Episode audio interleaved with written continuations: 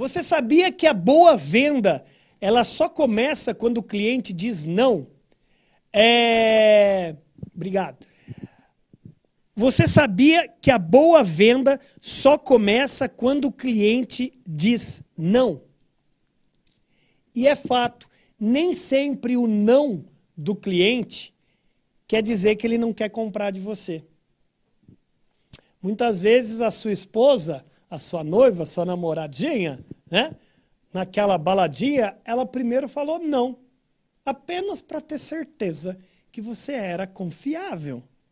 A primeira objeção, nunca acredite cegamente nas primeiras objeções.